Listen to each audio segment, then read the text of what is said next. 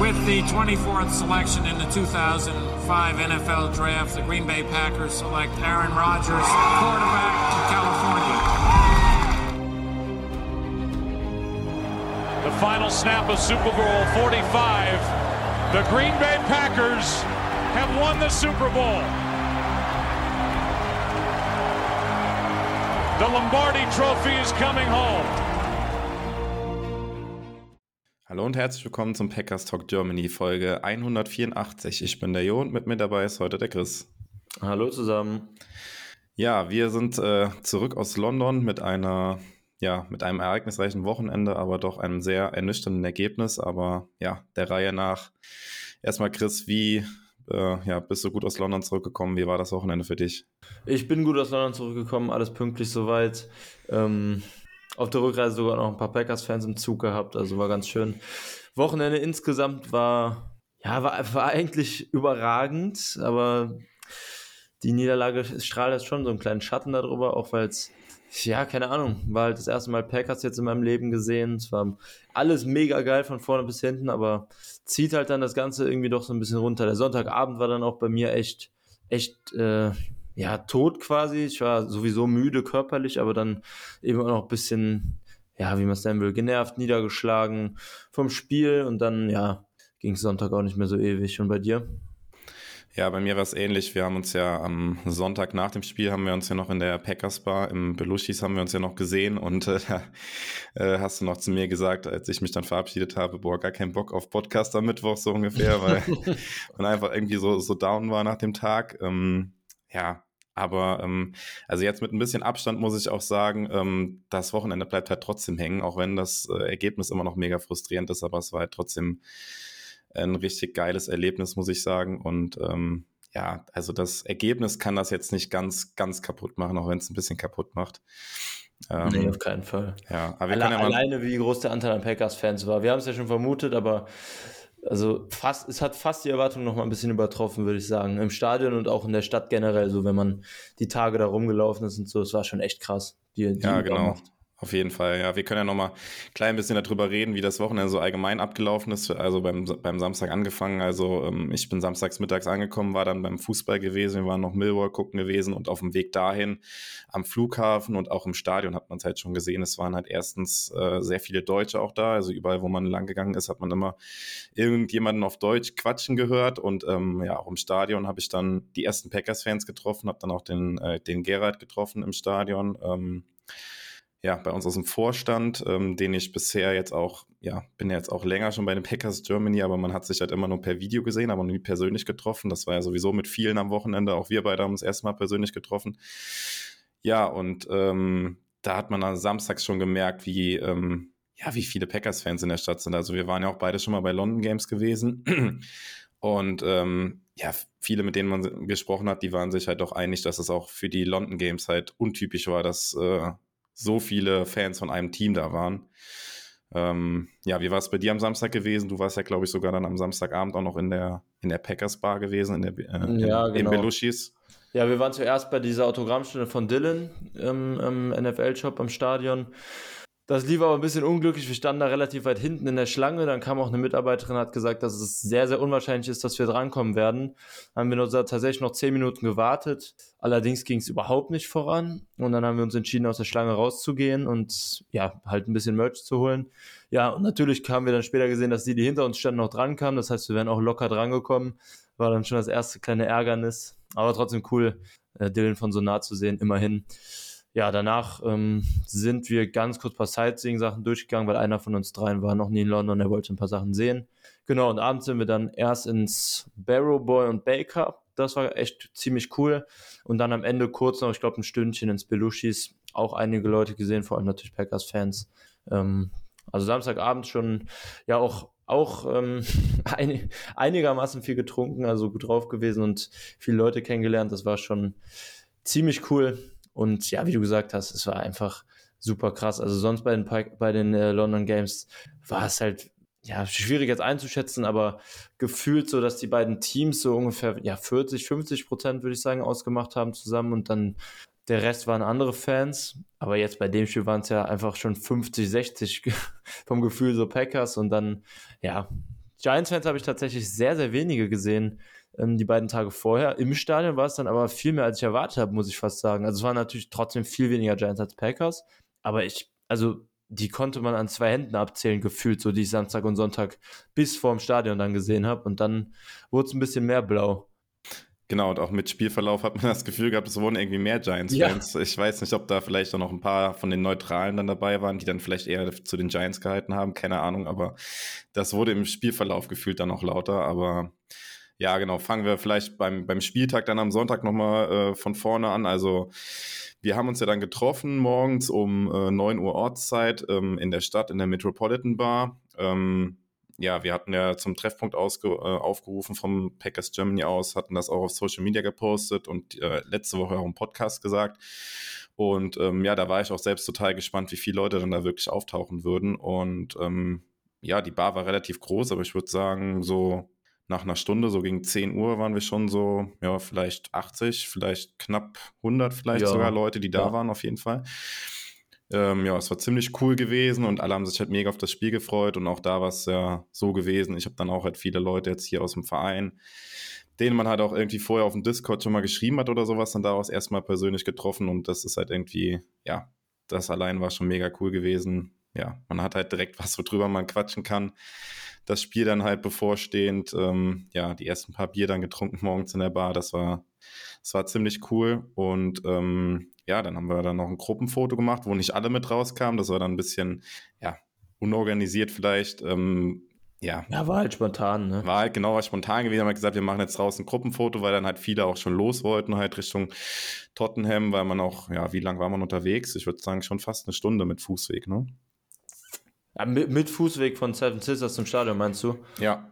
Ja, ja, dann auf jeden Fall eine Stunde, ja. Ja, also es war schon noch ein Stück gewesen und man will ja da am Stadion auch ein bisschen was mitnehmen. Deshalb haben wir gesagt, wir machen um 10 Uhr ein Gruppenfoto. Das hatten wir auch Social Media gepostet, hat vielleicht der ein oder andere von euch gesehen und dann hat sich das auch, ja, sind wir mit, weiß ich nicht, waren dann so 50, 60 Leute, mit denen wir dann in die U-Bahn sind, Richtung Seven Sisters, war dann auch ganz cool gewesen. Da hat sich ein bisschen verlaufen und ähm, ja, dann haben wir uns ja am Stadion oder direkt vorm Stadion an der Number 8 Bar in Tottenham direkt ähm, ja, verabredet gehabt und da haben wir uns auch getroffen. Da kamen dann noch einige hin, die an der Metropolitan Bar morgens nicht waren. Ähm, ja, du warst auch da gewesen, ne? Warst du auch selbst in der Bar drin gewesen mal? Ich war tatsächlich kurz drin, aber es war ja, also es war ja mega voll. Man konnte sich kaum bewegen. Und dann habe ich noch gehört, ähm, also einige kamen, kamen so, standen vor dem Laden ja auch quasi, ähm, weil ich glaube, ein Bier darin hat ja irgendwie 10 Pfund oder sowas gekostet. Ähm, deshalb habe ich mir tatsächlich drin auch gar, gar nichts zu trinken geholt dann. Ähm, und wir standen dann halt vor der Bar, da, waren ja, da war ja auch sehr viel los. Ähm, da standen ja auch sehr, sehr viele Packers-Fans dann. Also ich war kurz gucken, habe aber kein Bier oder was anderes drin getrunken, sondern davor dann noch die, ja, ich weiß gar nicht mehr, wie lang es war. Zwei Stunden, drei Stunden ja, zweieinhalb, zwei Stunden war es schon, genau. Verbracht. Ja, also wir waren tatsächlich einmal in der Bar drin gewesen, aber meistens auch nur, wenn wir auf Toilette mussten. Ja, genau. Das die einzigste Möglichkeit da so war. Und es gab ja da zum Glück noch ein paar Kiosks die Straße ein bisschen weiter ja. runter, wo man noch günstig Dosenbier kaufen konnte. Und, so äh, haben wir es auch gemacht. Ja, die Musik in der Bar war zwar ganz cool, aber ähm, irgendwie 10 Pfund für ein Bier ist dann doch ziemlich ja. happig für einen knappen halben Liter. Ja. Das waren schon stramme Preise. Das hätte ich auch irgendwie nicht gedacht. Das war ja auch von den, von den UK Packers äh, beworben und organisiert. Äh, ja, also klar, dass das Bier da nicht günstig ist und im Stadion war es ja auch nicht günstig. Hat es, glaube ich, knapp 6 Pfund gekostet ja. oder sowas. Aber 10 Pfund war dann nochmal eine andere Hausnummer irgendwie. Aber, aber gut, wir haben nicht auf dem Trockenen gesessen, würde ich sagen. Und äh, ja, auch da ging, verging die Zeit irgendwie so ja, mega schnell halt irgendwie, ne? Obwohl es halt irgendwie so zwei, drei Stunden noch waren, bis man dann wirklich ins Stadion ist oder bis Kickoff war. Es war einfach super kurzweilig und äh, ja, ehe man sich versehen hat, ging es dann schon so langsam Richtung, Richtung Stadion. Ähm, ja, wann seid ihr reingegangen ungefähr? Äh, wir sind tatsächlich relativ zügig, nachdem die Gates aufgemacht haben, reingegangen. Ähm, wir waren ja am Unterrang und hatten so gehofft, dass wir vielleicht ein paar Autogramme, Fotos oder sowas dann erst sneaken können quasi, aber wir hatten dann die Giants-Seite, wo die Giants sich warm gemacht haben und nicht die Packers-Seite erwischt. Ähm, und dabei hatte ich extra sogar am Vorhinein, ich war letztes Jahr bei Jets gegen Falcons und da waren wir auf der anderen Seite, auf der anderen, in der anderen Kurve unten und da waren die Jets bei uns und die Jets waren ja, meine ich, das Auswärtsteam. Und deshalb hatte ich extra überlegt, dass dieses Jahr die Packers Home-Team sind auf der Seite unten. Ist da natürlich nicht aufgegangen, der Plan. Ähm, aber deshalb waren wir schon relativ früh im Stadion drin und haben quasi die ganzen Warm-Ups und so noch geguckt und weiter ein bisschen getrunken. Ja, äh, wir sind so eine knappe Stunde vor Kickoff sind wir Richtung Stadion gegangen. Ich hatte gedacht, man braucht da noch länger. Da war schon relativ viel los an den Sicherheitskontrollen. Ist ja dann noch immer ein bisschen strenger, als äh, man das von einem Fußballspiel kennt. Äh, mit Metalldetektoren und so weiter. Aber das ging dann alles doch relativ zügig. Da waren genug ja, Ordner und Einlässe gewesen, wo man rein konnte. Und dann waren wir auch eine Dreiviertelstunde oder sowas vor Kickoff auf unseren Plätzen gewesen. Dann halt das Warmmachen noch ein bisschen geguckt. Und dann geht's ja auch schon relativ zeitig los mit, äh, ja, Einlaufen der Mannschaften, Hymnen, Hymnen, Flaggen auf dem Spielfeld, die dann da äh, ausgerollt werden. Und äh, ja, das ist dann auch alles, ehe man sich versieht, geht es dann ja quasi auch schon los. Ja, bei mir war es noch echt witzig. Ähm, ich hatte beim, beim, bei dem ganzen Treffen und so weiter und dem Trinken dann vor dem Stadion noch einen, äh, also wir waren schon ab der U-Bahn, glaube ich, ab, ab der Fahrt mit ihm unterwegs und dann hatten wir irgendwann, ich weiß nicht, nach dem, nach dem zweiten, dritten Bier, ähm, da, hat er mir tatsächlich erst seinen Namen gesagt, vorher noch gar nicht gefragt, weil wir die ganze Zeit im Redefluss waren so. Und dann war es tatsächlich der ähm, Flow the Woe von unserem Discord und das war einer von den drei Leuten, denen ich auch mein Ticket verkauft hatte. Das war dann noch ganz lustig. Das war auch ein Riesenzufall von den ganzen Leuten, die da mit waren von Packers Germany und genau der war dann der, mit dem ich dann vorher da ähm, unter anderem schon viel gemacht hatte. Das war echt noch ganz lustig. Ja, genau. Ich habe, äh, wir hatten uns dann auch da mit Leuten unterhalten und dann kam dann auch raus, dass der, mit dem ich mich da unterhalten habe, mit dem Simon, der ähm, spielt auch bei uns in der Fantasy-Hörerliga von unserem Podcast. Das kam dann auch raus und dann hat man auch mal so ein Gesicht dazu und wir haben dann auch festgestellt, als wir dann drüber geredet haben, wann wir Richtung Stadion gehen, dass sie dann zwei Blöcke neben uns nur gesessen haben. Also wir waren im Oberrang gewesen, 512 und die waren, glaube ich, 510 oder sowas. Und dann sind wir dann auch zusammen rein und abends haben wir uns dann tatsächlich auch im Belushis nochmal getroffen, weil er hatte mir dann auch geschrieben auf dem, auf dem Discord, äh, wo wir nach dem Spiel hingehen und dann kamen die dann auch nochmal vorbei. Da haben wir mit denen dann auch nochmal ein Abschlussbierchen sozusagen abends getrunken. Ja. Ja. Ähm, ja, dann ja, war man quasi im Stadion drin und ähm, das eben schon ein bisschen angedeutet. Vielleicht äh, sagt mal was so ein bisschen äh, zur, zur Stimmung im Stadion, von der Lautstärke auch und sowas. Warst du, war das das, was du erwartet hattest? Mm, ja, ich habe ja eben schon gesagt, so ein bisschen wurden die Erwartungen sogar fast schon noch übertroffen. Ähm, also Packers waren schon wirklich extrem laut, wenn die Giants in der Offense waren. Da war schon, also Vergleich Packers Offense gegen Giants Offense war schon ein sehr, sehr deutliches Mismatch, würde ich sagen. Aber wie du auch gesagt hast, dann im Laufe des Spiels, gerade zweite Halbzeit, wurde es dann, ist so ein bisschen gekippt. Und dann haben die Giants-Fans sich bei einem besseren Spielstand auch deutlich mehr bemerkbar gemacht. Aber insgesamt fand ich es schon echt mega cool, wie krass die Übermacht auf Seiten der Packers war und wie viel Grün im Stadion war. Ähm, das war schon, es hat schon extrem Bock gemacht und für mich natürlich im Gegensatz, oder also für dich mit Sicherheit auch, zu den anderen London Games, wo ich jetzt bisher war, halt was ganz anderes. Da saß man halt in, in der Regel einigermaßen neutral und dieses Mal war es halt schon was ganz anderes. Also es, es war einfach mega cool. Ja, genau, das wäre jetzt auch so eine Frage gewesen, wie du das Spiel so generell verfolgst. Klar, man fiebert dann viel mehr mit, aber würdest du sagen, das ist ein anderes, also klar, es ist natürlich ein anderes Erlebnis, als wenn du es im Fernsehen guckst, aber ähm, ähm, ja, ver verfolgst du das dann im Fernsehen analytischer? Bist du hier einfach mehr so Fan sozusagen und lässt ja, dich mehr schon. treiben? Ja, ja, schon, schon, ja. Das ja. trifft ganz gut. Im Fernsehen gucke ich viel. Also ich glaube, ich habe im Spiel vielleicht ein, zwei Mal auf die Formation überhaupt in der Offense geachtet. Im Fernsehen mache ich das schon viel öfter. Also, wie du gesagt hast, mehr Fan passt schon ganz gut, glaube ich. Das war deutlich mehr Euphorie geprägt. Auch wenn ich im Fernsehen auch mitfieber, aber da bin ich, wie du sagst, schon analytischer unterwegs, sage ich mal. Ja, ja, es war ganz witzig. Vor uns haben wir dann äh, auch rausgefunden, waren tatsächlich dann auch Leute gewesen, die ähm, aus, aus Green Bay kamen und die dann auch erzählt haben, dass sie äh, das Stadion sozusagen bei, bei Heimspielen zu Hause hören und äh, dann extra den Trip nach London auf sich genommen haben. Und die, die Amis haben das ja auch immer im Stadion, wenn sie dann irgendwie feiern, so erfolgreiche Spielzüge oder sowas, die drehen sich dann immer um und gucken, wo andere Packers-Fans sind und sowas und dann wird abgeklatscht und zusammengejubelt. Das war natürlich in der ersten Halbzeit. Also keine Ahnung, die erste Halbzeit, das war sowieso da lief es ja auch wie am Schnürchen. Also wir kommen ja gleich noch ein bisschen weiter aufs Sportliche, aber lief es ja eh mega gut. Die Giants immer früh vom Feld geschickt, die Packers halt ja schon eigentlich in jedem Drive bis auf einen Drive gepunktet und keine Ahnung, die erste Halbzeit so gefühlt hat es so fünf Minuten gedauert, dann war die erste Halbzeit ja, drin. Das, kam das war ja, wirklich krass. Das ist, äh, also das fand ich richtig heftig und äh, ja, also ich will nicht sagen, dass es schade ist oder sowas. Man hat das schon irgendwie genossen oder sowas, aber ich habe mich total erschrocken, wenn man dann, dass dann auf einmal, ähm, ja, die Packers das Field Goal geschossen haben und dann war der, war so Halbzeit gewesen schon, ne? Ja, jo, auf, auf jeden Fall. War halt, war, es war halt auch tatsächlich ein relativ kurzes Spiel. Ne? Wir hatten so viele lange Drives. In der zweiten Halbzeit hatten die Giants, glaube ich, einen 8 Minuten und einen 7 Minuten Drive. Das ist ja allein schon ein Quarter. Und die Packers hatten ja in der ersten Halbzeit dann ihre guten längeren Drives. Also wir hatten halt auch echt echt äh, zeitintensive Drives, wo die, wo die Uhr dann sehr schnell gelaufen ist, ne? Ja, genau, auf jeden Fall. Ähm, ja, noch was zum Stadion, ähm, weil ich eben richtig verstanden, du warst dann auch schon mal im Stadion von den, von den Spurs gewesen, war jetzt nicht das erste Mal, dass du da warst? Ja, genau, letztes Jahr. Ja, also ich war bisher jetzt sonst nur im Wembley gewesen bei den London Games und äh, ich muss tatsächlich sagen, ähm, das äh, Stadion von den Spurs ist jetzt nicht schlecht oder sowas, aber irgendwie hat das Wembley, finde ich, noch so irgendwie so ein bisschen mehr Flair irgendwie, muss ich sagen. Auch wenn es halt nicht so ein top modernes Stadion ist, wie jetzt das der Spurs, aber mhm. weiß nicht, irgendwie.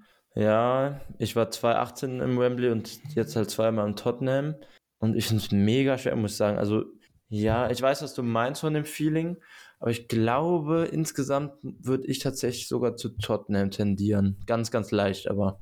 Ja, gut, ist halt immer ein bisschen subjektiv, ein bisschen Geschmackssache, aber ähm, ja, wir haben jetzt zum Beispiel auch ähm, im Oberrang gesessen, dritte Reihe. Da hatte ich am Anfang ein bisschen gedacht, hm, also so seitlich auch so ein bisschen, ähm, hinter der Endzone so ein bisschen seitlich.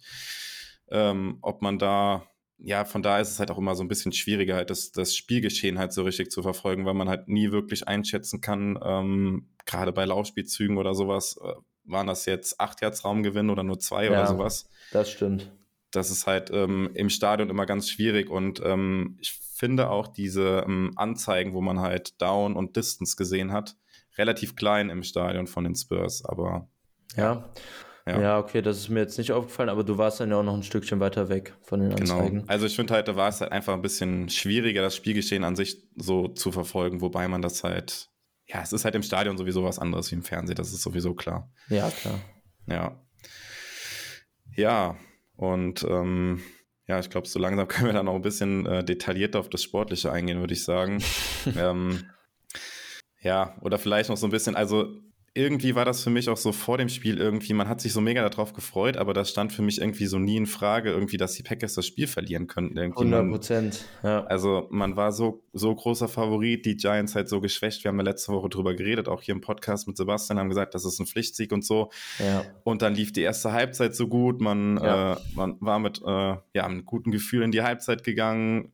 Giants haben jetzt nicht so viel auf die Kette bekommen und äh, das lief wie im Schnürchen. Und dann die zweite Halbzeit, da ist das die Stimmungskurve so immer weiter runtergegangen. Am, ja, am Anfang ging das noch irgendwie so, aber am Ende habe ich dann nur noch die ganze Zeit da gesessen und irgendwie Kopf geschüttelt, weil ich dachte, das darf doch jetzt nicht ja. wahr sein, dass wir jetzt hier das Spiel verlieren, so, ne? Ja. Ja, vor allem, man ist dann halt im Stadion und spielt halt wirklich gegen so ein auf dem Papier schlechtes Team. Wir kommen ja gleich noch dazu, die Giants haben es jetzt nicht schlecht gemacht im Spiel, aber vor dem Spiel war es ja wirklich ein ganz, ganz krasses Mismatch, ne? Ich habe auch bis zum, ich, so bis zum, eigentlich bis zum letzten Touchdown-Drive von den Giants dann, also bis zum letzten Giants Drive, bis sie in Führung gegangen sind, war für mich im Prinzip auch eigentlich im Kopf durchgehend klar, dass die Packers hier irgendwie als Sieger rausgehen. Ja, und dann kam es natürlich anders. Ich glaube auch, das war ein bisschen so der Grund, dass ich dann im Endeffekt so, so down auch ein bisschen war nach dem Spiel und dass das Ganze, den ganzen mega geilen Tag und so dann auch runtergezogen hat am Ende. Jetzt im Nachhinein, klar, war es trotzdem cool, aber an dem Tag war ich dann halt irgendwie doch schon, schon arg enttäuscht am Ende und ja, gerade, es ist halt so, wenn man gar nicht damit rechnet und dann am Ende irgendwie doch verliert, was man überhaupt nicht eingeplant hat, dann, dann schlägt das schon auch so ein bisschen auf die Stimmung.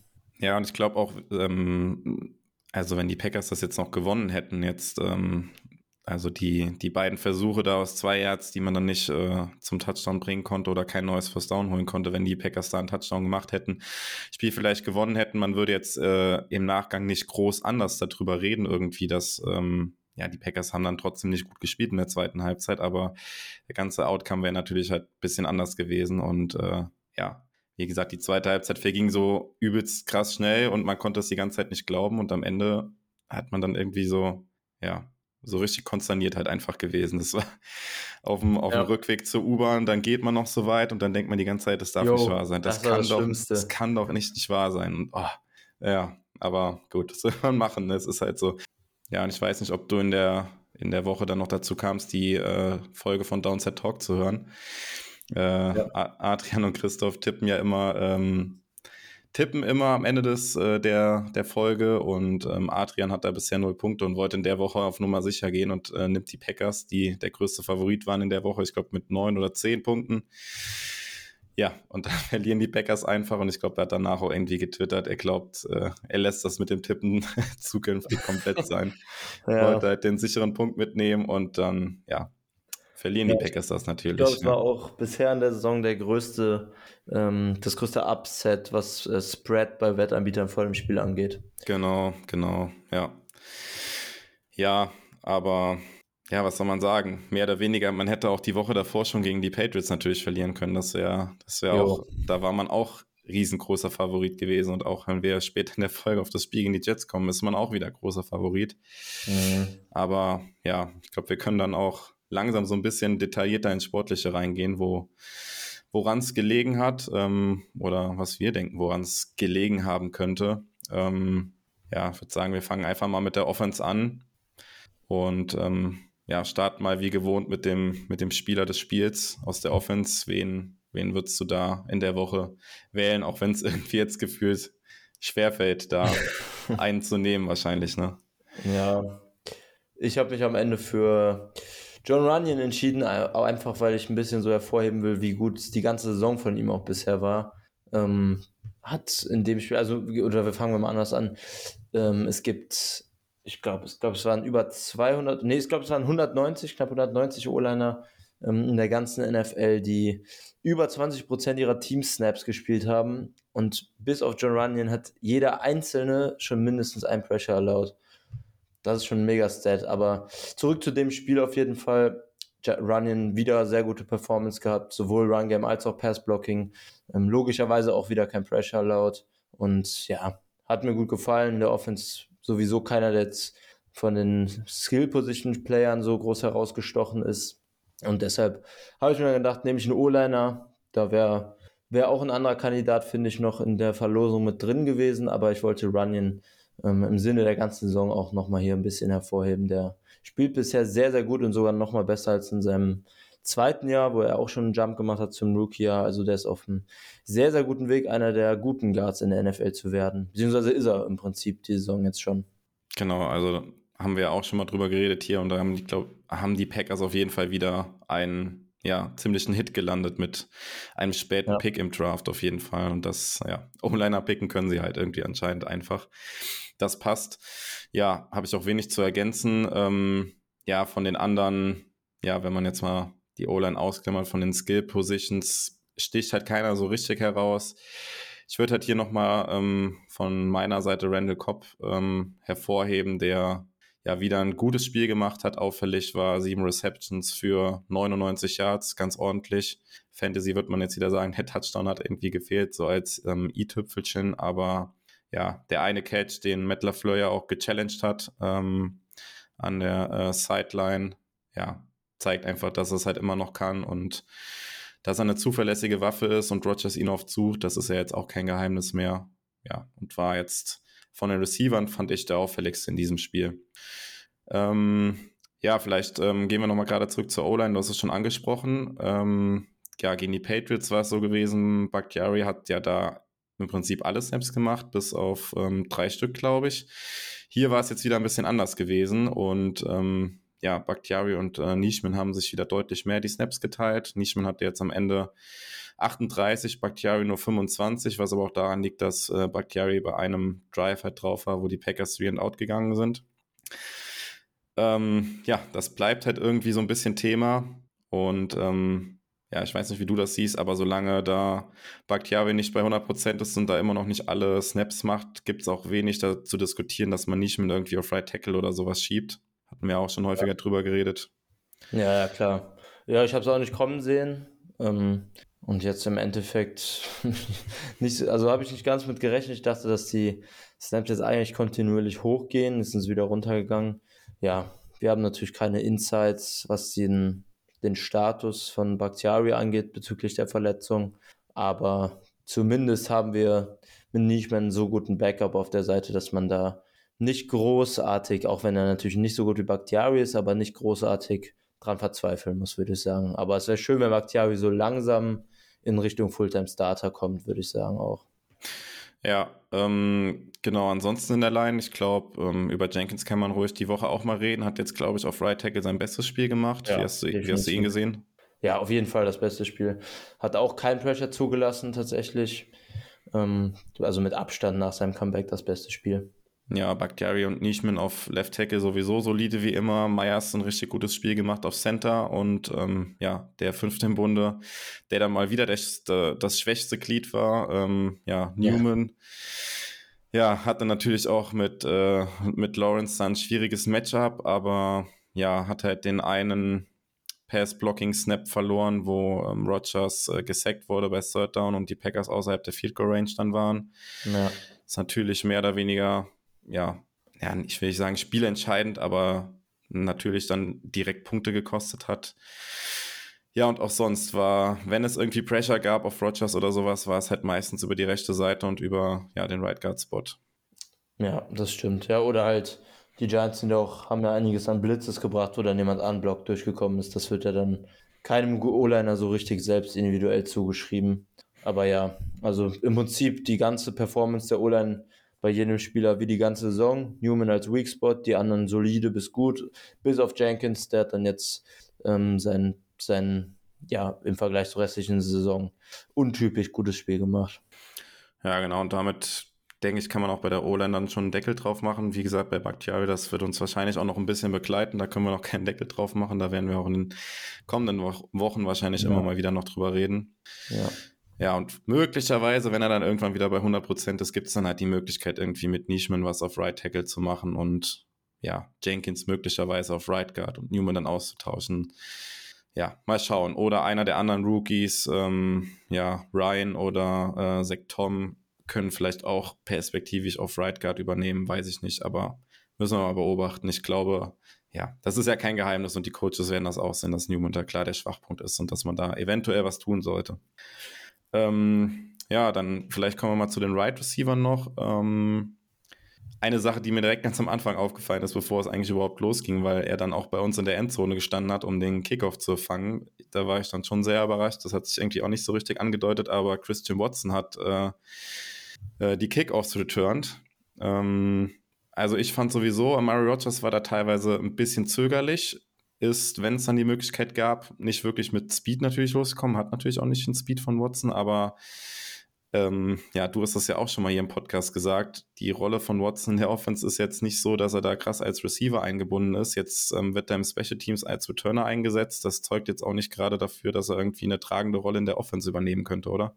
Ja, es deutet nicht so wirklich darauf hin, dass da jetzt irgendwie mehr kommt. Also, wenn das jetzt dann in der Mitte der Saison irgendwie eine neue Rolle ist, die er in den Special Teams bekommt, ja, weiß ich nicht. Also ich würde mir wünschen, dass, dass deutlich mehr Einbindung im regulären Passspiel kommt und nicht nur diese, ja, diese Gadget-Waffe, die er ja quasi fast schon ist mittlerweile.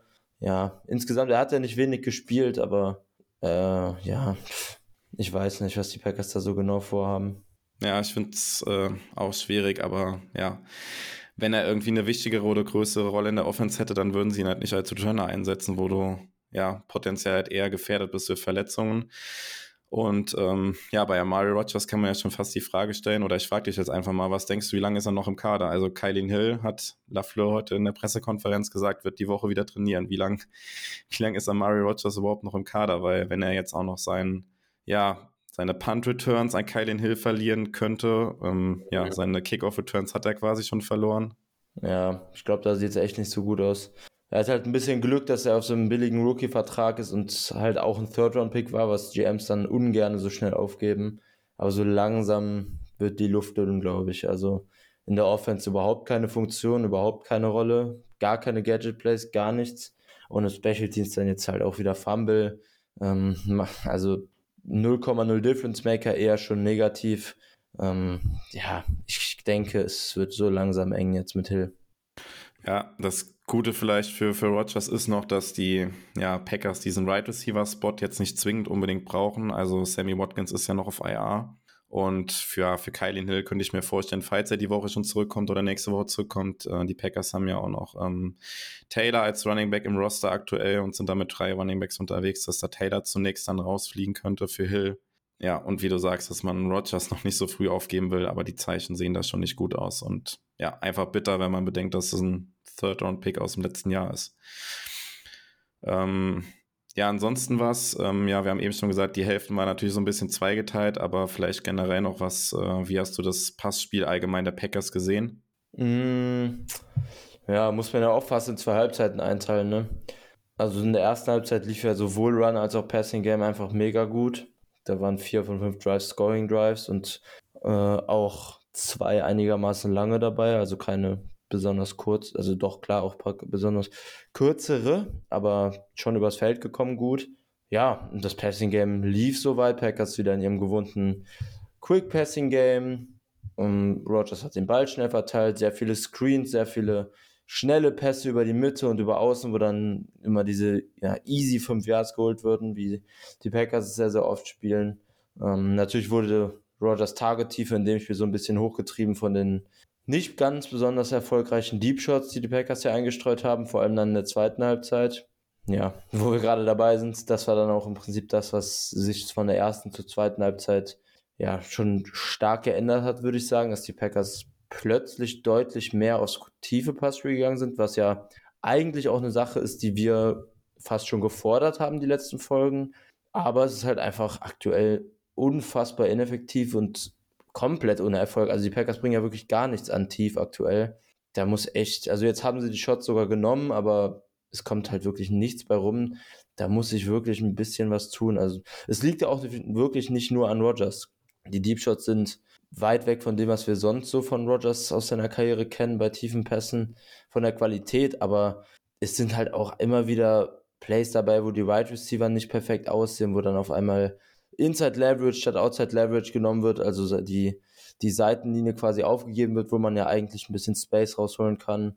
Ähm, ja, und dann kommt natürlich auch die Qualität der Wide Receiver einfach dazu, die im Gegensatz zu Adams halt auch einfach tief nicht so effektiv sind. Also da muss einiges kommen im, tiefen Passspiel, um die Offense da wieder ein bisschen in die Spur zu bringen. Aber insgesamt lief das Kurzpassspiel ja mit der ersten Halbzeit schon schon soweit recht gut, aber es wird dann eben wieder nicht über das ganze Spiel übertragen. Zweite Halbzeit kein einziger Punkt in der Offense. Ja, so ist es dann halt offensichtlich auch schwierig gegen die Giants zu gewinnen, auch wenn wir natürlich zur Defense noch kommen, die auch keine besonders erfolgreiche Figur gemacht hat. Ja, also es ist halt ähm, auffällig, dass besonders bei den tiefen Routen halt das, ähm, das Timing halt überhaupt nicht passt und ähm, Klar, das ist jetzt für uns so als äh, Semi-Experten, würde ich uns mal so, oder Halbexperten vielleicht bezeichnen, äh, schwierig, das halt irgendwie auch so richtig zu beurteilen. Man ist natürlich da auch viel auf andere Quellen angewiesen. Ähm, ja, die, also das teilweise, was ich jetzt auch so gelesen habe oder, oder rausgehört habe, dass es auch ähm, ja, weniger so Kritik am Playcalling tatsächlich gibt. Also auch das, was du eben gesagt hast, die tiefen Shots waren ja durchaus auch gefordert. Und braucht man auch, damit halt das, das Run-Game so effektiv funktioniert, wie es halt aktuell funktioniert. Aber ja, die Frage ist halt trotzdem, ob wenn ein Aaron Jones fast fünf Yards pro ähm, Run rausholt, ob es dann, ja, ob du nicht in der zweiten Halbzeit einfach nur den Ball laufen kannst. Ähm, ich meine, andere Teams gegen uns machen das auch wieder und die bekommen es nicht gestoppt muss man muss man es halt äh, so erzwingen, auch wenn die Playcalls dann manchmal gegen die verschiedenen Looks, die die Giants da gegeben haben, auch nicht so schlecht sein oder nicht so schlecht gewesen sein müssen, aber man erzwingt es halt damit so ein bisschen oder ja, der Spielraum für Fehler ist halt einfach klein irgendwie dann. Ja, ja definitiv. Also, ja, also wir, wir haben ja jetzt bald auch in ein paar Wochen die Trade-Deadline. Ich bin mal gespannt, wir werden sicher im Podcast auch kurz drüber reden, denke ich dann. Ähm, aber so ein bisschen merkt man langsam auch, Rogers ist definitiv nicht auf der Höhe, aber die Wide Receiver Qualität bei, ja, bei Third and Long und sowas, bis auf Korb, den man, finde ich, jetzt über die letzten Spiele positiv hervorheben muss, aber es ist schon, schon im Liga-Vergleich wenig Separation von den Wide Receivers da. Also es muss schon sehr, sehr viel individuell entweder von Rogers oder dann eben gut geschemt kommen, um da langfristig so, ja, auch nicht nur langfristig, sondern auch auf ein Spiel bezogen Erfolg zu haben, weil die Wide Receiver an sich keine großen Mismatches kreieren, muss man halt auch echt fairerweise sagen. Bist also, du denn bei, ja. Bist du denn bei dem Standpunkt, dass du sagst, das ist immer noch was, was sich ähm, ja im Laufe der Zeit jetzt übers Training noch äh, entwickeln kann, auch dieses Timing auf den tiefen Routen mit den Receivern? Oder würdest du jetzt eher schon sagen, das ist jetzt schon sowas, da würdest du jetzt gerne auch schon einen Fortschritt sehen nach der, nach den mm. fünf Wochen, die wir jetzt gespielt haben? Sowohl als auch. Ich hätte sehr gerne schon einen Fortschritt gesehen. Der ist jetzt bisher noch nicht da, aber es sind halt mit Dubs und Watson zwei Rookie-Wide Receiver drin, bei denen mit Sicherheit noch viel Luft nach oben ist. Gerade bei Watson sollte man ja davon ausgehen. Ähm, das heißt, Verbesserung sollte kommen. Die Frage ist halt, ob das jetzt im Laufe der Saison noch kommt oder ob die dafür, was auch völlig legitim ist, klar bei Rookie Wide Receivers, ob die dafür eben auch noch eine weitere Offseason brauchen, dass die so richtig ankommen. Plus, dass sich die Chemie mit Rogers entwickelt. Also schwer zu sagen. Kann passieren, dass das völlig plötzlich passiert und ab Week 8 dann ganz viel mehr zündet, auch bei Deep Shots. Aber es kann halt auch einfach sein, dass diese Saison sich jetzt so ein bisschen fade durch die Offense zieht, diese Chemie nicht ganz da ist, bis auf Cobb äh, im, Passing, im Passing Game und wir dann eben ein bisschen so durch die Saison gehen müssen mit einer einigermaßen ja, trägen Offense, würde ich schon fast sagen. Ja, also ähm, ja, als ich das Spiel dann nochmal angeschaut habe, man muss halt auch sagen, also ich bin jetzt auch weit davon entfernt, die äh, Schiedsrichter für die Niederlage verantwortlich zu machen oder sowas, aber die Giants hatten halt häufig auch bei den tiefen Routen da sehr viel Kontakt bei den Packers Receivern. Vielleicht stellen sich auch da unsere ja, jüngeren Wide Receiver da auch ein bisschen ungeschickt an, dass sie da zu wenig dann draus machen, in Anführungszeichen, dass es da mal eine Flag gibt. Ähm, ein tiefes ähm, Play ich glaube, äh, Dubs war es auch, der dann zwar eine Flagge bekommen hat für Legal Contact, aber wahrscheinlich wäre halt tief auch frei geworden. Der Wurf von Rogers sieht dann halt blöd aus, weil er halt irgendwie ins Nichts ging, aber es war halt davor Kontakt da. Es gibt dann halt die Flagge, ja, dann kriegst du halt fünf Yards und ein neues First Down, aber es ist halt was anderes, als wenn Dubs dann den Pass irgendwie für 60 Yards in die Endzone trägt. Ne? Das äh, ja. kann die Strafe halt nicht so richtig wettmachen. Ja, wir das hatten halt die, ein, die eine PI hatten wir auf Tonien. Genau. Genau. Und ähm, ja, aber auch in der zweiten Halbzeit gab es dann schon bei einigen tiefen Würfen schon, wo die Giants vielleicht, vielleicht Glück gehabt haben, vielleicht die Packers Receiver da ein bisschen zu wenig draus gemacht haben, sich da ein bisschen intelligenter auch verhalten könnten. Aber mhm. also so, es war schon so Kleinigkeiten. Da sind da, wenn dann ein, zwei Sachen da minimal anders verlaufen, dann äh, sieht es ganz anders aus. Oder das eine Special Teams Play, wo die, ja, der, der Panther äh, ja, oder O'Donnell quasi den, den Giants, es war ja noch nicht mal der Returner, den er da getroffen hat. Ja. Ähm, ja, wenn die Packers da den Ball recovern können, dann geht halt so ein Spiel auch anders aus. Aber das ist halt im Football so. Das sind halt immer diese Kleinigkeiten. Ne? Aber ähm, worauf vielleicht nochmal kurz zu sprechen kommen müssen, so ein bisschen halt das Play-Calling. Ähm, ja, wo man ja LaFleur jetzt auch im Nachgang so ein bisschen kritisiert hat und ja auch Aaron Jones da so ein bisschen zitiert wurde, wo man natürlich nicht genau weiß, ob er das so tatsächlich gesagt hatte. Ich glaube, du hast auch geschrieben zu dem einen Zitat, was da auf dem Discord rumging, dass, das, dass er das so wahrscheinlich nicht gesagt hat. Ne? Also das, das, Zitat, weil ich habe es gerade nicht mehr genau im Kopf, aber ich weiß noch, dass es sehr, sehr direkte Aussagen waren und bisher kam, also Aaron Jones ist ja wirklich kein, kein mega extrovertierter Typ, der sowas jetzt in der Vergangenheit oft rausgehauen hat. Und das waren ja schon auch wirklich Lafler gegenüber offensive Aussagen ich kann, für alle, die es gesehen haben, ich zumindest kann mir nicht vorstellen, dass das, äh, dass das real war. Ich glaube, das war irgendwas Erstelltes. Ja. Ähm, gut, die Frage muss natürlich dann trotzdem irgendwie erlaubt sein. In der zweiten Halbzeit, die ähm, Packers haben mit zehn Punkten geführt und die ja, Packers hatten ein funktionierendes Laufspiel. Am Ende hatten, äh, also Jones hatte 4,8 Yards pro Run und Dylan sogar 5,7 Yards pro Run. Also richtig, richtig gute Werte ja, warum man in der zweiten Halbzeit nicht einfach öfter den Ball gelaufen ist. Und das ist ja irgendwie immer so gefühlt auch das Thema bei den Packers, wenn sie ein Spiel verlieren, dann äh, stellt sich Lafleur danach hin und sagt, ähm, ja, wir haben zu wenig den Ball gelaufen. Äh, also, ja, manche Sachen sind dann natürlich auch noch auf dem Feld, wo Rogers dann irgendwie die Option hat, den, ja, den Ball an Running Back zu übergeben oder halt einen schnellen Pass nach außen zu werfen, klar. Ähm, aber wie viel Verantwortung würdest du da auch mit Lafleur für das Playcalling geben in der zweiten Halbzeit? Man muss halt auch sehen, dass, dass die Packers einfach in der zweiten Halbzeit wenig den Ball hatten. Ne? Die, wir haben es ja eben angesprochen, also die Giants hatten in der zweiten Halbzeit drei Drives und haben mit den drei Drives knapp 18,5 Minuten von der Uhr genommen. Das ist halt einfach extrem viel. Die Giants waren super viel auf dem Feld, die Packers Offense nicht so viel. Giants haben die Uhr kontrolliert und die Packers hatten dann ein Three and Out auf jeden Fall auch drin. Da waren drei Pässe. Gut, kann man sagen, hätte den Ball ein, zwei Mal laufen sollen, aber bei einem Three and Out, wo dann eben einmal drei Pässe gespielt werden, Mini-Sample Size, da mache ich keinen großen Vorwurf. Ähm, dann gab es, glaube ich, noch ein Drive, das waren so acht Plays, wo wir bis zur 40 gekommen sind. Ich glaube, das war auch das, der Drive mit dem Sack, der uns aus der Field Goal Range rausgebracht hat. Das müsste der gewesen sein. Ähm, da haben die Packers, glaube ich, von den acht Plays auch, sind, glaube ich, dreimal auch gelaufen, also jetzt keine mega niedrige Quote. Ähm, ja, gut. Und am Ende dann eben der Drive, wo wir an der 5 gestoppt wurden, Turnover und Downs. Ähm, das, waren, das waren ja wirklich viele Plays, da habe ich jetzt nicht mehr im Kopf, wie viele Run-Plays drin waren. Aber das war, es waren welche eingestreut. Also ich muss sagen, für mich persönlich diese ganz harte Kritik, dass die Packers den Ball einfach stur hätten mehr laufen, mehr hätten laufen sollen. Ähm, da gehe ich nicht so ganz mit, weil ich, ich habe es ja gerade erläutert. Wir hatten den Ball wenig, wir hatten eins Win Out. Ähm, dann eben dieses Drive am Ende, wo auch so ein bisschen die Uhr mitgespielt hat, wo man jetzt nicht durchgehend laufen konnte.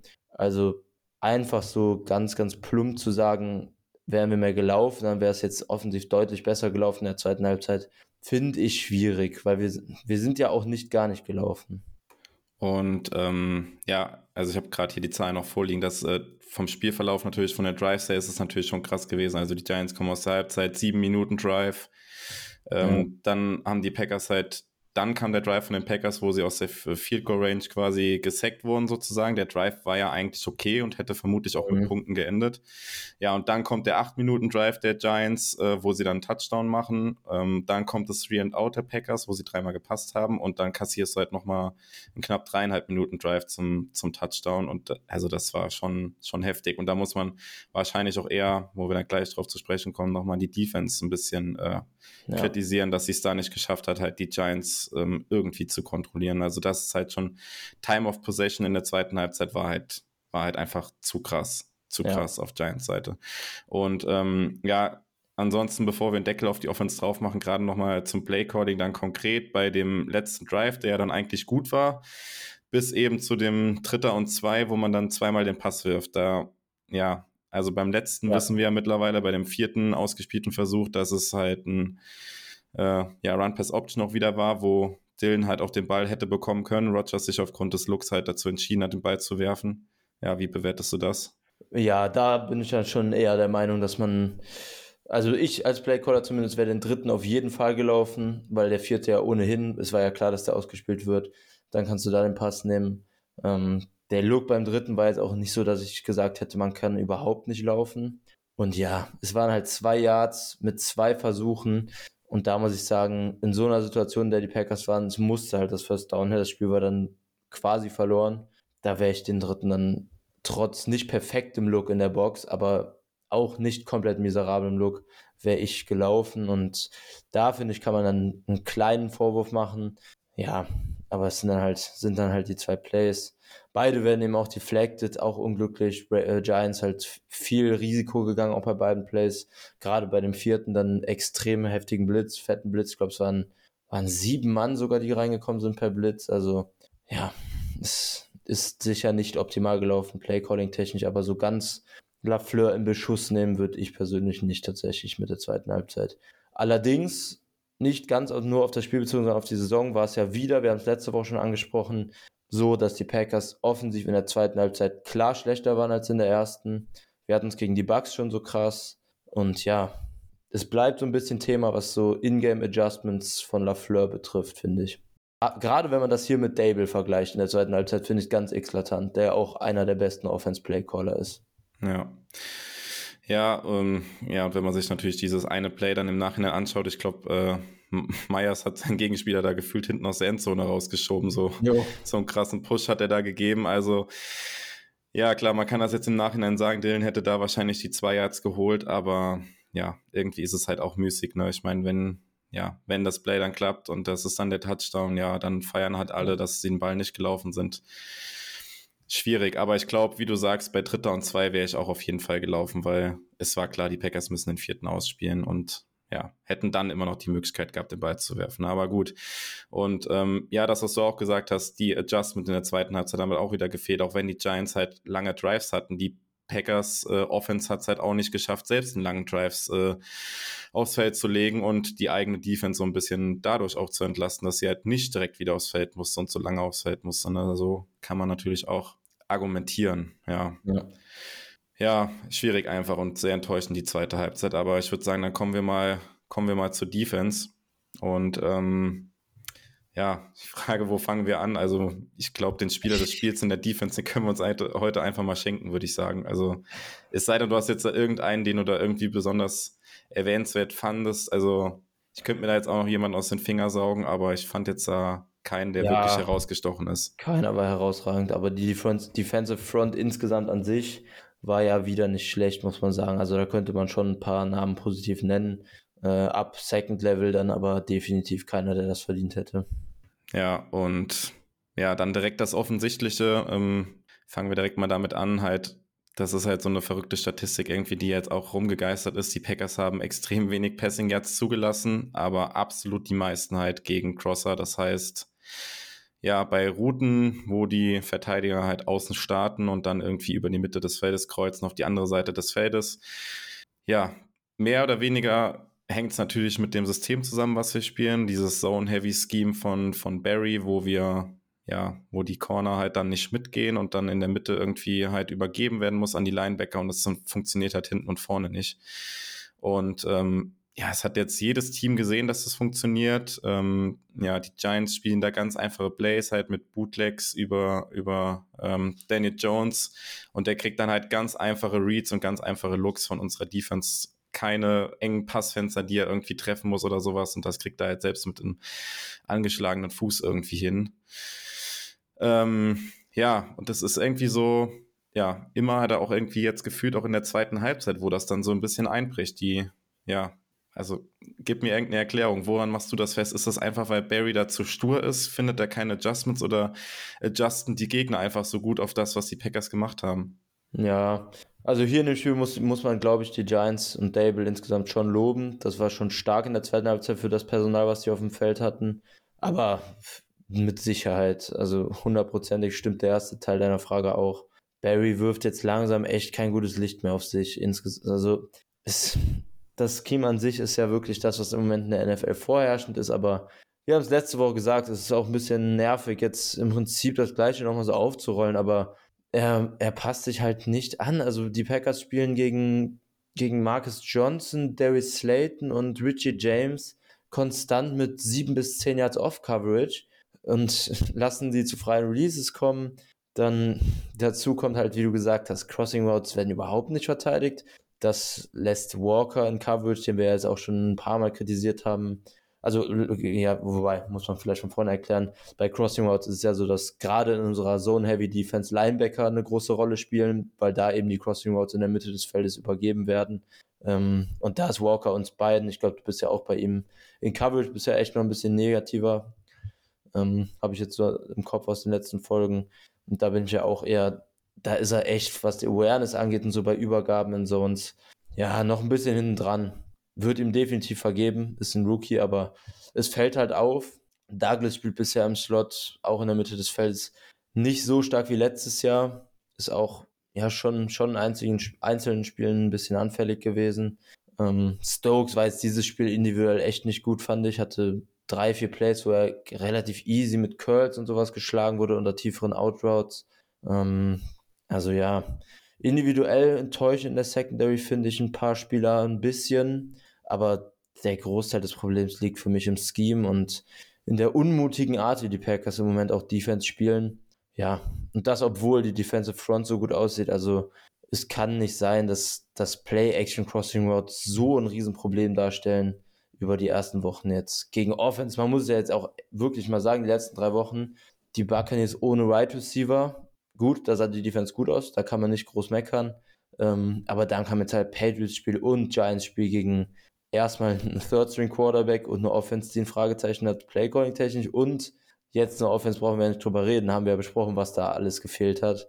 Also die letzten zwei Wochen defensiv scheme-technisch und aus Barrys Sicht finde ich schon ja, sehr, sehr ernüchternd insgesamt.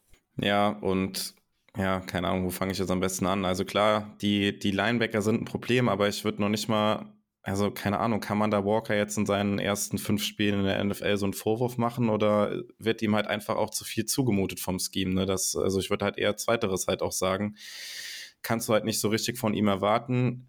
Ja, bei Campbell scheiden sich ja sowieso so ein bisschen die Geister. Also, ähm, da habe ich jetzt die mhm. Woche auch noch gelesen. Also, PFF hatte ihn ja letztes Jahr extrem hoch ähm, gegradet als einen der besten äh, Inside-Linebacker letztes Jahr. Und ähm, ja, Andy Herman vom Pack a Day Podcast, der macht auch immer so Grades, also schaut sich auch immer ausführlich die Spiele an und gradet auch die Spieler. Und er hat halt auch geschrieben, er hat letztes Jahr Campbell als einen seiner äh, schlechtesten Spieler in der Packers Defense gehabt. Und ähm, ja, ist weird. Ist genau, ist halt ein bisschen verwirrend, aber vielleicht hat man sich da letztes Jahr auch so ein bisschen blenden lassen auch. Klar, PFF, das ist halt so allgegenwärtig irgendwie und das ist dann, wird dann halt auch überall gezeigt und geht halt auch rum, aber vielleicht hat er da auch ein bisschen über seinen Verhältnissen gespielt. Ähm, Ja. ja, von ihm ist aber trotzdem halt schon ein bisschen enttäuschend. Also da kann man schon erwarten und er sieht da auch neben Walker halt in der auf dem Linebacker-Level nicht wirklich gut aus. Und ja, wie gesagt, Walker würde ich da nicht mal so einen Vorwurf machen. Er muss halt auch vom Scheme irgendwie mehr geholfen bekommen, als das äh, ein, ein Campbell tun muss. Ähm, ja, natürlich kann sich das auch irgendwie noch bessern oder sowas, aber ähm, man kann jetzt auch nicht einfach darauf bauen, dass sich Walker jetzt noch weiterentwickelt und die Abstimmung zwischen den Linebackern besser wird und dass dann einfach Crosser gegen die Packers nicht mehr funktionieren, weil also jetzt gegen die Jets muss wirklich mal, also wenn da von Barry nichts kommt, angezählt ist er, würde ich sagen, sowieso schon, aber ähm, ja, wenn das jetzt gegen die Jets auch wieder so krass sein sollte, irgendwie dann ja, also ein Rauswurf natürlich innerhalb der Saison von so einem Defensive Coordinator ist ja sowieso immer schwierig, ne? Auch wenn man das jetzt äh, halt wieder hört und liest. Vielleicht kannst du da auch mal was zu sagen, aber das ist ja jetzt nicht so wie im Fußball, dass du dann einfach mal sagst, so wir brauchen einen neuen Impuls, wir schmeißen jetzt mal Ja. den Coordinator raus. Ähm, ja, sag Ja, doch mal also- gerne was zu, was, was du dazu denkst. Oder ja, es ist ja, man muss so sagen, einfach unrealistisch auch. Denke ich auch.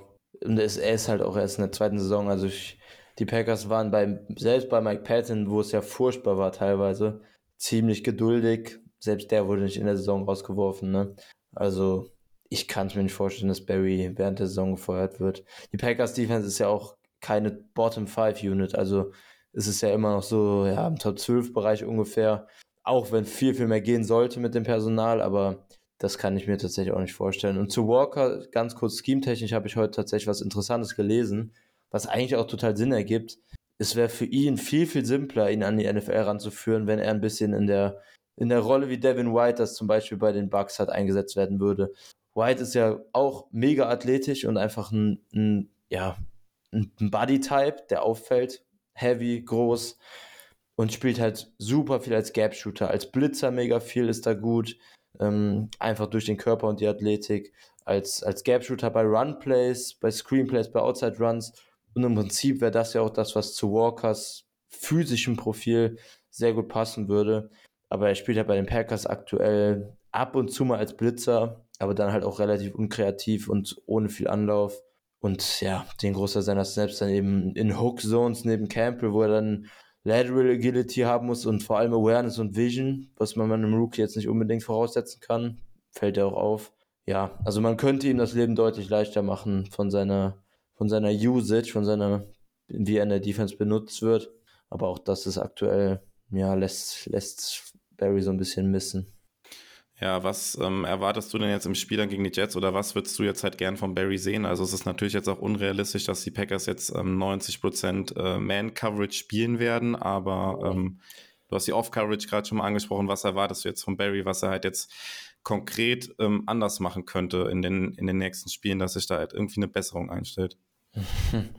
Ja, der Schedule wird, also wir haben jetzt Jets und dann wird's wird's ja langsam auch ein bisschen schwieriger nach dem relativ einfachen Stretch, den man jetzt ehrlich gesagt hatte. Ich würde gerne sehen, also wir kommen gleich zum Matchup. Für mich ist die Jets Offense von den drei Spielen, die wir jetzt zuletzt hatten, auch Bucks und Right Receiver ist die Jets Offense die, die beste und schwierigste zu bespielendste Offense. Also ich erwarte jetzt nicht unbedingt einen Breakout der Defense, ehrlich gesagt. Was ich gern sehen würde, wäre wär gegen Teams, die so klar auf den Run angewiesen sind wie die letzten drei Spiele, erstmal mehr Adjustments, sprich vollere Boxes, mehr Press Coverage und nicht unbedingt so einen ho hohen äh, Too High Safety Anteil, wie wir den grundsätzlich immer haben.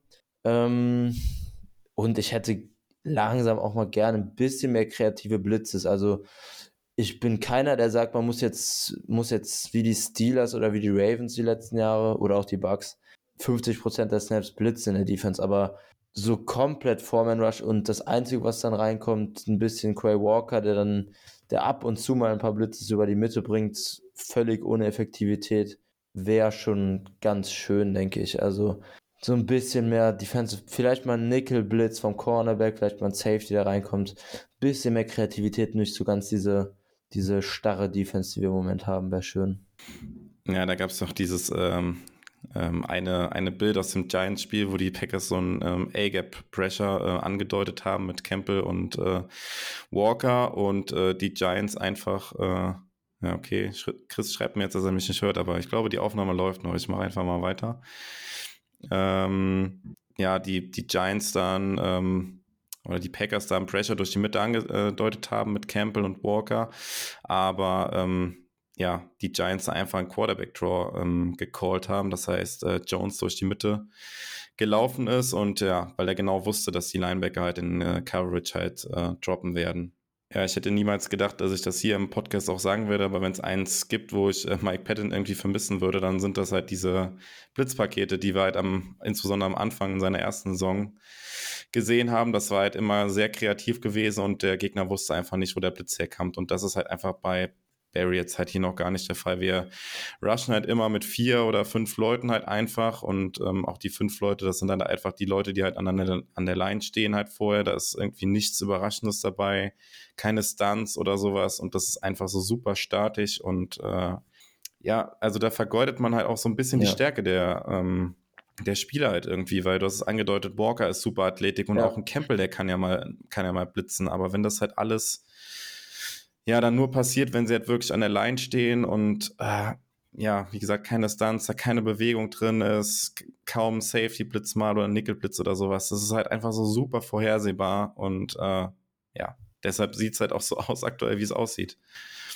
Ja, ich, also ich, auch abgesehen von Walker, ich finde insgesamt werden die Stärken der einzelnen Spieler nicht so wirklich hervorgehoben. Also Stokes ist ja im, am College bei Georgia quasi schon ganz klar stärker gewesen in Press Coverage, spielt jetzt konstant Zone Off Coverage. Ähm, man, man nutzt die Stärken der Spieler halt irgendwie nicht so ganz zu ihren Vorteilen, habe ich das Gefühl, sondern spielt, drückt jeden Star in seine Rolle, ähm, die er in Barrys Defense ausfüllen soll im Prinzip und geht da wenig auf die individuellen Qualitäten ein. Ja, ich weiß nicht, ob du jetzt ansonsten noch was zur Defense hast. Ansonsten könnten wir so langsam den Bogen dann auch spannen zum Spiel gegen die Jets. Ich hätte noch, noch eine Sache hätte ich, die tatsächlich positiv ist. Ähm, und zwar, wenn man sich die, die Rushing Stats der Giants anguckt, dann Saquon hat ja 5-3er Average oder sowas, also schon ganz guten Wert. Allerdings, wenn man dieses eine Big Play, diesen 41-Yard-Run, den, den Barkley in der ersten Halbzeit abzieht, ähm, hat die Packers Rushing Defense gar kein so schlechtes Spiel gemacht. Also DJ hat, es kam einem so vor, als wäre die, wäre das Quarterback Run Game echt ganz gut gewesen, waren aber im Endeffekt auch in Anführungszeichen nur 3,7 Yards pro Run, die dann eben zu ungünstigen Zeitpunkten auch bei Third Downs und sowas kamen. Klar, deshalb ist es mehr ins Gewicht gefallen. Ähm, aber wenn man die Quarterback Runs rausnimmt und den Big Play von Barkley, also alle Running Back Runs bis auf diesen 40 Yard Run, dann haben die Giants tatsächlich nur ein grob ein 2,7er Average gehabt, also 2,7 Yards pro Run. Ähm, Habe ich heute extra nochmal ausgerechnet, weil es mir im Spiel beim Tape gucken dann auch nochmal so vorkam, dass die Packers Run Defense eigentlich kein schlechtes Spiel gemacht hat. Wurde dann durch die Zahlen auch nochmal bestätigt.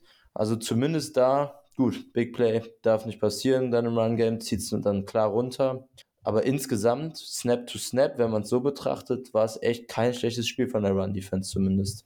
Dafür wurde dann eben die Passing Defense mehr bestraft und mehr attackiert und effektiver vor allem attackiert als die letzten Spiele. Deshalb ist das Ganze nicht so wirklich gelobt worden jetzt im Nachhinein, aber finde ich, sollte man zumindest ein bisschen Beachtung schenken. Ja, guter Punkt auf jeden Fall. Also das war mir jetzt tatsächlich auch nicht so bewusst, hatte die Zahlen jetzt auch gar nicht so vor Augen. Und ähm, ja, 2,7 Yards pro Run gegen Barkley ist halt ein super Wert. Aber im Prinzip war es auch ähm, das, was alle ja so gefordert haben, ne, das hat sich ähm, ja im Vorfeld ja schon darauf konzentriert oder man wusste halt, dass es darum geht, irgendwie Barkley zu stoppen. Und ähm, das war ja auch der Kritikpunkt halt gegen die Patriots gewesen, dass die halt zu viel gelaufen sind gegen uns und ähm, ja, nicht nur die Patriots, auch die Wochen davor, wie im Laufspiel doch eher anfällig waren. Ja, es zeigt ja mehr oder weniger auch so ein bisschen, dass Joe Baby dann schon dahingehend vielleicht auch Anpassungen vornehmen kann, ähm, dass man das, wenn man das verteidigen will, dass das dann halt auch geht. Und äh, ja, keine Ahnung, ich bin da immer noch optimistisch, dass wir was ähnliches dann auch sehen können jetzt im Passing Game gegen die angesprochenen Crosser über die Mitte, dass das wir jetzt äh, ja ziemlich detailliert besprochen haben, dass wir das jetzt hoffentlich dann auch gegen die gegen die Jets äh, sehen. Ähm, ja, sicherlich, auch wenn die Packers auf dem Papier wieder der deutliche Favorit sind. Also aktuell das Spread ist bei plus sieben gegen die Jets. Die Jets haben den gleichen Rekord und jetzt auch ziemlich überraschend, würde ich sagen, relativ deutlich gegen die Dolphins gewonnen. Ähm, klar, die natürlich mit äh, Backup-Quarterback unterwegs waren, aber trotzdem ja grundsätzlich so drumherum kein schlechtes Team haben. Ähm, ja, natürlich erwähnenswert hier auf jeden Fall ist eine kurze Woche für die Packers, ähm, auch mit dem Reisestress. Also für die Packers ging es direkt nach dem Spiel am Sonntag, also noch am Abend ist man dann na, nach Stansted zum Flughafen und von dort halt direkt äh, wieder zurückgeflogen in die Staaten, direkt nach Green Bay. Äh, muss man mal schauen, wie, ja, wie das Team das verkraftet. Üblich ist es ja normal, dass das Team, was aus London kommt, halt in der Woche darauf die Bye Week hat. Ist jetzt hier nicht der Fall gewesen. Die Packers haben das aber, ja, also die Teams haben halt die Wahl, die Packers haben halt freiwillig darauf verzichtet und die Bye Week lieber ähm, spät in der Saison gewählt. Ähm, ja, was sicherlich auch ja, sinnvoll sein kann. Ich glaube, in Woche 14 haben wir Bye Week, wenn mich jetzt nicht alles täuscht. Ähm, ja, und ansonsten natürlich auch für Matt LaFleur jetzt ein besonderes Spiel gegen seinen oder einen seiner besten Kumpels, Robert Zaller, und äh, auch sein Bruder Mike LaFleur, der bei den Jets ja ist. Ähm, ja, allgemein wie, ja, ich habe gerade gesagt, die Packers sind schon deutlicher Favorit. Ähm, wir haben jetzt bei den letzten Spielen auch immer gesagt, ist ein Pflichtsieg für die Packers. Ist es jetzt eigentlich hier gegen die Jets auch, oder? Mm, ehrlich gesagt würde ich das diesmal nicht so sagen. Ich ich finde die Jets im Vergleich zu den letzten drei Spielen, ja, mit den Bucks zusammen vielleicht, da war es dann ein bisschen schwierig mit den Right Receiver Ausfällen, schon das schwierigste Spiel. Also ich bin, bin jetzt nach den letzten zwei Spielen echt auch nicht mega zuversichtlich. Klar, Packers sollten das bessere Team sein, sollten vor allem groß geschrieben, aber ich glaube, dass es hier echt relativ kritisch werden kann. Also ich sehe hier zumindest deutlich mehr Wege, wie die Jets den Packers Sorgen bereiten können, als ich in den letzten zwei Spielen gesehen habe. Und da haben beide Teams trotzdem Wege gefunden, obwohl wir nicht wirklich Wege gesehen haben vor dem Spiel. Also ich glaube, das kann insgesamt hier echt sowohl Offense als auch Defense ein ziemlich unangenehmes Spiel werden. Und ich wäre zumindest weniger überrascht, wenn die Packers verlieren, als gegen die Giants und die Patriots. Ähm, ja, dann geh doch gerne mal ein bisschen äh, detaillierter rein, wo du Probleme für die Packers sehen würdest, ähm, aus Sicht quasi ja, Packers Defense gegen Jets Offense. Ja, Zach Wilson ist ja jetzt zurück. Seit äh, zwei Spielen, zwei Spiele jetzt gemacht, seit seiner Verletzung, seinem Comeback. Ähm, ja, ein bisschen Fortschritte gezeigt, würde ich sagen, aber individuell muss man sich nicht groß fürchten. Allerdings finde ich, was die Jets gut machen, ist einer, den du gerade angesprochen hast, und zwar Mike LaFleur. Die Offense sieht insgesamt, also es sind viele Elemente drin, die wir auch aus unserer Offense kennen.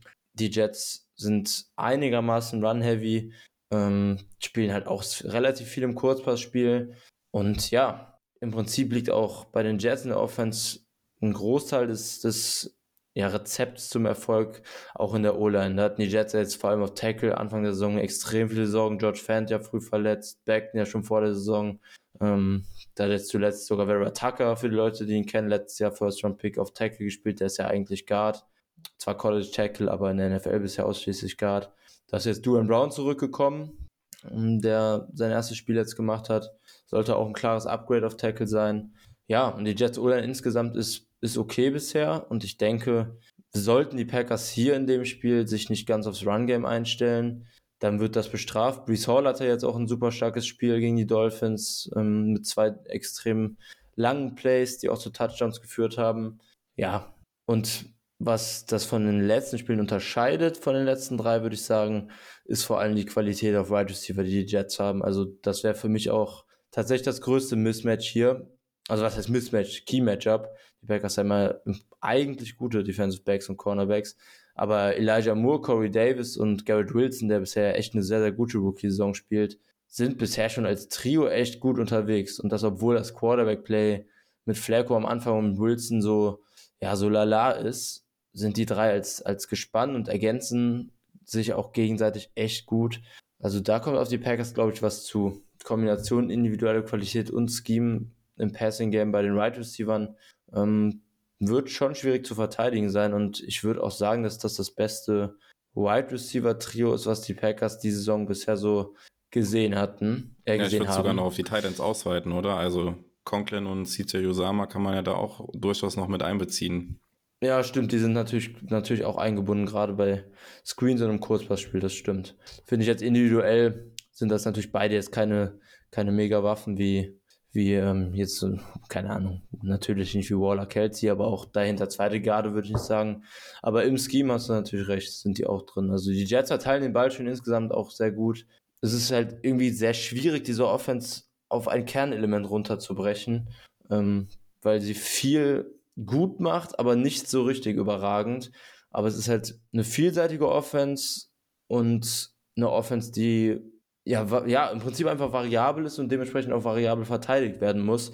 Und da bin ich sehr, sehr gespannt, wie Barry das macht. Hier gibt es hier gibt's halt nicht so einen klaren Weg zum Erfolg, finde ich, wie die letzten Spiele gegen, gegen Bucks, die ohne Wide waren, wo der Run Game gestoppt werden sollte, gegen die Patriots, wo das Run Game gestoppt werden sollte und eben auch die Giants im Prinzip jetzt. Ja, bei den, bei den Jets würde ich fast sagen, ist das ja, das Run-Game jetzt nicht zu vernachlässigen, aber auf jeden Fall, du hast es angedeutet, das wäre jetzt tatsächlich meine Frage gewesen, ob du jetzt ähm, das, das Jets-Waffenarsenal als das Beste der bisherigen Packers-Gegner bezeichnen würdest. Das hast du jetzt ähm, mit Ja auch beantwortet und ähm, ja, bin gespannt halt, äh, wie, wie Barry das angeht, ob er sich da anpassen kann. Vielleicht ähm, ja noch paar Worte zu, zu Wilson. Ähm, ich selbst habe jetzt das Spiel gegen die, ähm, gegen die Dolphins nicht gesehen. Äh, kenne also quasi nur da, ja, davor die Spiele, das Spiel gegen Pittsburgh. Pff, ja, war ja jetzt halt auch nicht gut gewesen, ne? Aber ja, wie war, wie war gegen ja. Miami? Kannst du da vielleicht auch noch was zu sagen? Ja, also im Prinzip war es wieder in der Kategorie okay, würde ich sagen. Ne? Es, also es ist in der letzten Saison, in seiner Rookie-Saison hat er ja schon große Probleme gehabt. Ein kleiner Fortschritt ist jetzt schon zu sehen im zweiten Jahr. Über zwei Spiele natürlich, muss man sagen. Kleine Sample Size. Ähm, aber ja, Dolphins waren auch ohne Starting Cornerbacks, fairerweise. Ähm, das heißt, da war ein bisschen leichteres Spiel. Und vielleicht jetzt bei dem ganzen Lob, was wir auch ausgesprochen haben, die Jets hatten vier Defensive Turnover, die alle die Offense in sehr gute äh, Field Position jetzt gegen die Dolphins gebracht haben. Ähm, also es war schon ein gutes Spiel, aber es war kein 40-Punkte-Spiel der Offense der Jets. Kann sich ja jeder auch nochmal ein Bild von machen, wer Lust und Zeit hat. Also es war okay, es war auch, auch gut schon offensiv, aber es war nicht so überragend, wie 40 Punkte jetzt wirken lassen. Die hatten den Ball zum Beispiel an der Jets 44, an der Jets, äh, an der, na Quatsch, an der eigenen 44, an der Dolphins 5 und dann auch an der Dolphins 30 ähm, und auch an der 50. Also sehr, sehr viele gute Field Positions. Ja, du, ähm, du hattest es ja auch bei dir auf Twitter gepostet, da hast du ja die, die Drives der, ähm, der Jets zusammengestellt gehabt, ne? Auch äh, wie kurz? Ja, genau. Ja, ich hatte, ich hatte das gar nicht selber zusammengestellt, das ist aus dem, aus dem Gamebook ah, okay. von dem Spiel. Ja, aber wenn man, wenn man dann nachgucken will, dann findet man natürlich das bei dir in der Twitter-Timeline relativ äh, schnell und da wird dann auch ersichtlich, wie, selbst wenn man das Spiel nicht gesehen hat, wie äh, viel kurzes Feld quasi die, die Jets-Offense da von der Miami Offense geschenkt bekommen hat. Ja, dann äh, kommen wir nochmal ähm, ja, auf die andere Seite des Balls zu sprechen, zur Jets Defense. Und ähm, ja, auch da finde ich es schwierig, irgendwie so klare ähm, ja, Schwächen irgendwie auszumachen. Also sowohl Passing Defense als auch Rushing Defense, das ist halt irgendwie so beides Durchschnitt, aber man kann jetzt nicht wirklich sagen, das eine gilt es jetzt besonders zu attackieren, oder? Ja, würde ich auch so sagen. Also die Jets, ähm, was sie gut machen bisher, ist auf jeden Fall äh, Pressure aus dem Foreman Rush kreieren die Jets haben ja auch mittlerweile echt eine, eine, ziemlich solide Defensive Front, beziehungsweise Defensive Line. Lawson ist ja jetzt endlich fit dieses Jahr, war ja letztes Jahr komplett verletzt. Quinn Williams spielt noch ein bisschen besser als letzte Saison. Also die Jets haben vor allem, finde ich, echt Tiefe in der Line. Da ist kein Elite-Player drin, aber die haben sehr, sehr gute Rotationen auf Edge mit Jacob Martin, Jermaine Johnson eigentlich, der Rookie First Round Pick, der sich jetzt verletzt hat und soweit ich weiß questionable ist äh, beziehungsweise äh, vermutet wird, dass er questionable sein wird. Franklin Myers sowieso, also da ist schon, schon echt Rotation in der D-Line drin und ja, die Jets kriegen viel Druck aus dem Foreman Rush, das entlastet natürlich auch die Coverage dann im Backend hinten dran.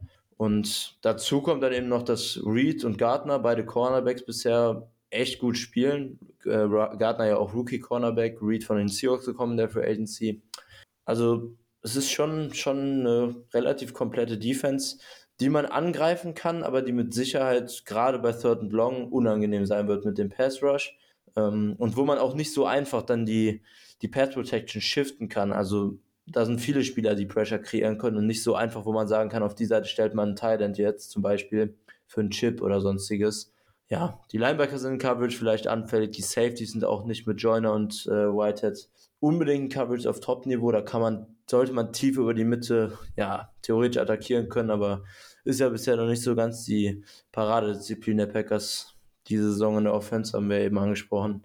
Also mal sehen. Ich, ich sehe auf beiden Seiten des Balls hier echt Probleme auf die Packers zukommen und bin auf die Lösung gespannt, sowohl von Barry als auch von Lafleur.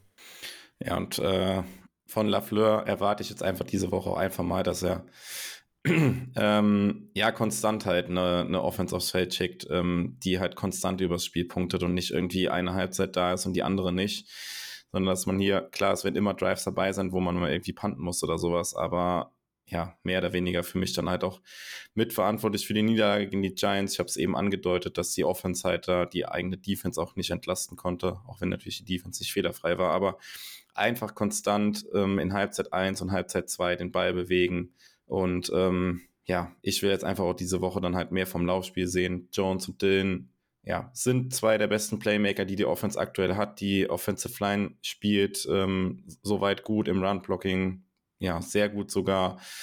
Und wegen mir lauf halt den Ball 50 Mal pro Spiel und ähm, ja, warum es halt durch die Luft erzwingen. Ja. Ja, ansonsten, ähm, ja, auch bei den, bei den Jets, ähm, wie auch bei den Packers eigentlich ein relativ ähm, ja, gesunder Kader eigentlich, wenn man jetzt mal von den Ausfällen der Offensive Line bei den Jets absieht, die ja schon ja, ja, sehr früh im Laufe der Saison waren, sogar teilweise ja in der Offseason waren. Ähm, ja, und die Packers ja auch momentan von größeren Verletzungen verschont sind. Ähm, ja, wir haben es eben schon erwähnt, Kylie Hint ist jetzt wieder im Training, könnte gegen die Jets erstmals seit elf Monaten nach seinem Kreuzbandriss wieder ähm, einsteigen. Ist halt natürlich die Frage, ob man das jetzt direkt macht, nachdem er jetzt dann diese Woche wahrscheinlich drei Tage trainieren wird. Könnte mir vorstellen, dass das dann eher nächste Woche erst ein Thema wird. Ansonsten, ja, musste Christian Watson ja im Spiel gegen die Giants raus ähm, mit einer Hamstring-Verletzung. Da muss man mal abwarten, was da jetzt ähm, der Injury Report sagt. Hamstring ist natürlich, ähm, ja, kann was Langfristiges sein, wie es bei Sammy Watkins jetzt war, der auf IR ja gegangen ist. Ähm, ja, kann aber auch eine Kleinigkeit nur sein, dass man sich da mal was gezerrt hat.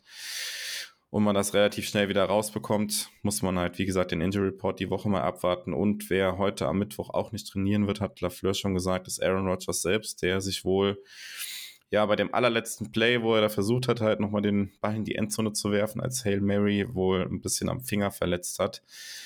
Soll wohl aber nicht sein, was jetzt irgendwie den Einsatz ähm, gefährden könnte am, am Sonntag. Ja, ich ja. glaube, das war es soweit zur Verletzung oder hast du in der Zwischenzeit irgendwie auf Twitter oder sowas während der Aufnahme noch irgendwas vernommen? Nee. Okay. Ja, ähm, das Spiel ungewöhnlich für die Packers am frühen Sonntag, im frühen Sonntagsslot um 19 Uhr schon. Ähm, ja, wir haben es angedeutet, die Packers halt mit plus sieben wieder deutlicher Favorit bei den Buchmachern auch, aber ja, also ich bin, glaube ich, ein bisschen optimistischer als du, aber du hast es angedeutet, du bist ja schon ein bisschen, bisschen pessimistisch, pessimistisch und ähm, ja, also es wäre natürlich schon ziemlich ernüchternd auch für die Ansprüche, die man hat, wenn man jetzt 3-3 gehen würde.